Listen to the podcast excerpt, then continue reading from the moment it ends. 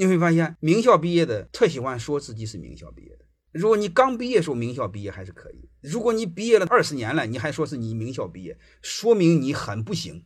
如果你上大学的时候、上高中的时候说你爹很优秀没问题，如果你三十多了还说你爹很有钱，说明你混得很窝囊。你爹有钱和你一毛钱关系吗？你有什么骄傲的？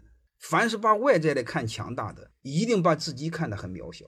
因为越渺小的东西，从内心找不到自信，他就特喜欢用外在的来证明自己的自信，来掩盖自己的自卑。所以你们自己就会判断一个最底层的东西。我们不能飘着，弄些假大空的东西在头上飘着。你想想，连身边人都不爱，你身边人都不帮，这边天天骂，然后那边高喊爱国，不爱人爱国，各位谁信呢？而且这样小人特多。我们永远要回到现实，真正一方水土值得骄傲的是什么？你每一个人把自己身边事做好，每一个人把身边的人照顾好，他该好的不都好了吗？欢迎各位同学的收听，可以联系助理加入马老师学习交流群：幺八九六三四五八四八零。